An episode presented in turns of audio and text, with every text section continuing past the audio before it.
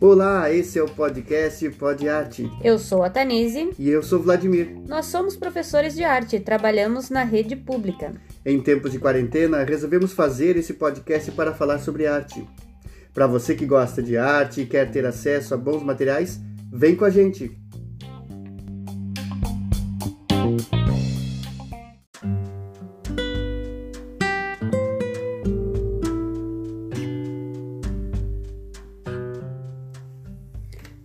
Primeiro programa, vamos falar sobre Frida Kahlo.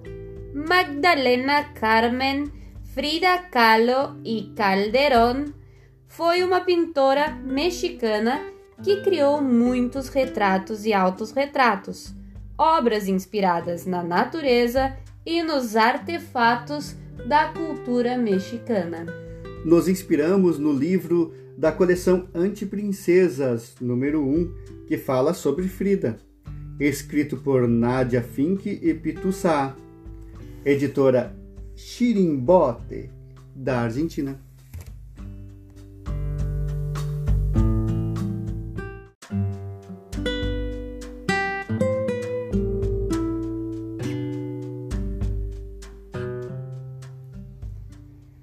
Frida nació en 6 de julio de 1907 en Coyoacán, un pueblo de México. Pero ella siempre dijo que había nacido en 1910. ¿Por qué?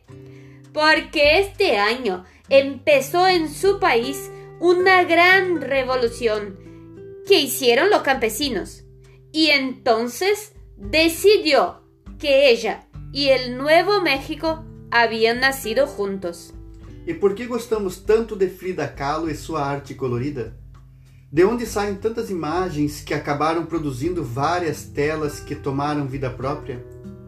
Talvez Frida quisesse colocar para fora tudo o que lhe fazia uma mulher especial. E isso começa ainda pequena, como acontece com vários pintores. Mas com ela foi mais, muito mais. Frida vem de uma família de trabalhadores e seu pai a ajudou muito. Ser mulher nessa época não era nada fácil. Mulheres eram apenas donas de casa. E você aí? Consegue imaginar Frida Kahlo como dona de casa? Tudo começou aos seis anos. Ela adoeceu e isso fez com que sua perna direita crescesse menos, ficando menor que a outra. Ficou coxa e isso permaneceu por toda a vida. Frida iba a paso lento, pero nunca dejaba de avançar. Seu pai era fotógrafo, fazia retratos. Juntos davam longos passeios e ele gostava de pintar quadros de paisagens que eles viam pelo caminho.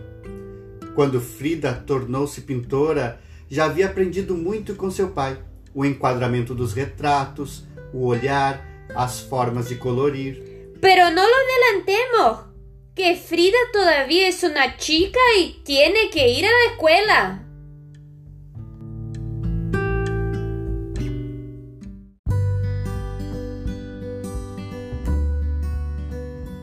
Depois de uma prova disputada, Frida entrou na melhor escola do México. Nessa época, para as mulheres era quase impossível estudar, porque se priorizava o estudo dos rapazes. Ela foi uma das 35 garotas que ia à escola entre dois mil rapazes. Frida tentava esconder a sua perna coxa usando calças. E quando era pequena, as crianças faziam bullying zombando de sua perna. Mas na adolescência, Frida floresceu. Frida divertida. Frida ingeniosa. Frida inteligente e rebelde. É, Frida era rebelde e se divertia vestindo terno e imitando um rapaz em algumas fotos de família.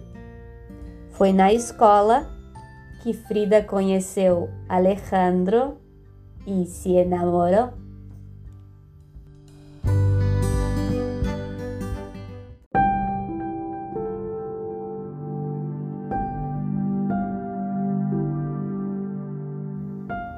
Uma tarde pegaram um ônibus e sofreram um acidente. O ônibus ia muito rápido, se chocou com muita força. Frida feriu-se gravemente.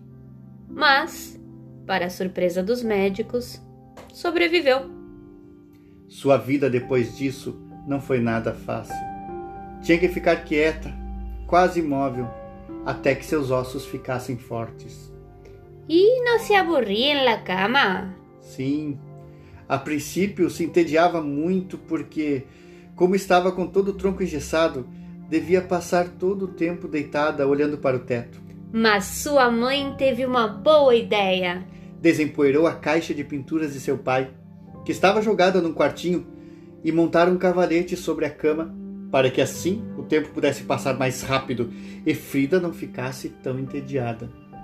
A partir de sua soledad e seu aburrimiento primeiro, e de suas ganas de mostrar as coisas de outra maneira depois, a Frida le nació pintar. Sua mãe também tinha colocado um espelho próximo da cama para que ela pudesse se ver. No início ela não gostava, mas já que era para se ver, ia ser a sua própria modelo e fonte de inspiração. Por isso, Frida começou a pintar altos retratos. E para acompanhá-la na solidão, desenhava animais como macacos, cachorros, cervos, papagaios que passeavam pelas suas pinturas. Depois de muitos meses na cama, Frida se recuperou e como tinha uma produção enorme de quadros, queria que alguém lhe desse uma opinião sobre a sua obra. Assim foi ver a Diego Rivera, um artista reconhecido que estava fazendo um mural numa escola ali perto. Rivera fazia grandes murais em edifícios públicos, em escolas, teatros, ministérios, todos sobre trabalhadores que lutavam para mudar o seu país e o resto do mundo e ele se apaixonou pelos quadros. E também pela pintora.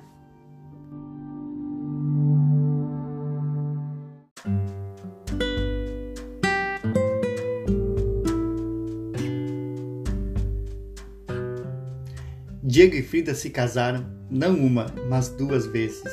Sin embargo, tuvieron otros amores, aún estando juntos. Como otras cosas, compartían este sentimiento más de lo acostumbrado para la época. Así, los amigos y amantes eran muchos y para Frida el amor se reflejaba en mujeres e homens. Não podemos esquecer que o país onde viviam havia acabado de passar por uma revolução, e então tudo devia ser mudado e posto de pernas para o ar. Já em Paris, Frida fez uma exposição de seus quadros, onde André Breton a conheceu e se tornou um grande admirador de sua obra. Ele foi um dos fundadores do surrealismo, uma corrente artística em que escrevia ou pintava aquilo que vinha primeiro à mente, ditado apenas pelo inconsciente. Breton dizia que Frida era surrealista, mas ela não acreditava nisso e afirmava: No pinto lo que está en mi cabeza, sino lo que se sucede todos los días y lo que vivo en mi país. Diego caracterizou a obra de Frida como de uma franqueza direta, forte e feroz sobre o mundo feminino. Frida não teve filhos. Teria gostado. Mas os seus ossos, com tantas fraturas e operações, não resistiriam a uma gravidez mas teve uma sobrinha e um sobrinho, filhos de sua irmã Cristina, que moravam com eles na Casa Azul. Sua sobrinha, já adulta, escreveu um livro sobre Frida, onde contava que ela era uma mulher muito alegre e que vivia cantando.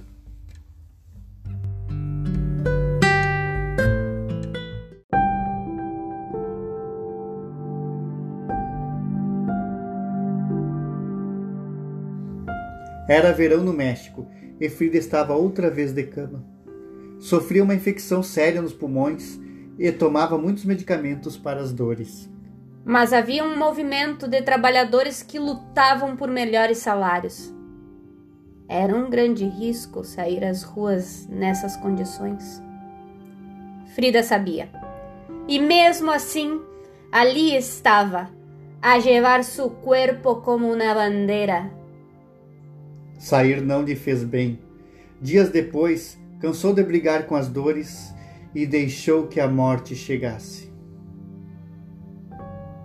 No México, existe uma crença em que os cachorros cholos transportam os mortos nas suas costas até o mundo onde possam ressuscitar. Hacia este mundo viajó Frida, atravesando el ocaso con su inseparable perrito cholol.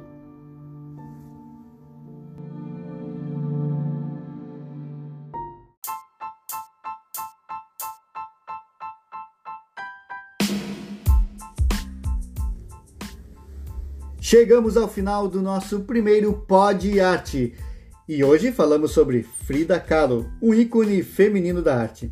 Essa pintora mexicana que se retratava expondo suas tragédias e seus amores. E a gente podia ficar vários programas falando sobre a vida e obra de Frida Kahlo, porque história não falta. E é importante lembrar, antes do final do programa, que no México, morte não é um evento triste a exemplo disso temos El Dia de los Muertos, mas isso é assunto para outro podcast. E se você quiser ouvir as músicas que nós usamos hoje durante o podcast, elas vão estar na descrição. Vamos finalizando hoje por aqui. A ideia é toda semana trazer a história de um artista diferente das várias linguagens da arte. E com o tempo queremos trazer um conteúdo direcionado para aquela galera que quer saber o que cai de arte no Enem. E se você gostou, segue a gente e indica para os amigos o nosso podcast. No Instagram, pod.arte em bom português. Eu sou a Tanise, até a próxima! Eu sou Vladimir e vou me despedindo. Tchau!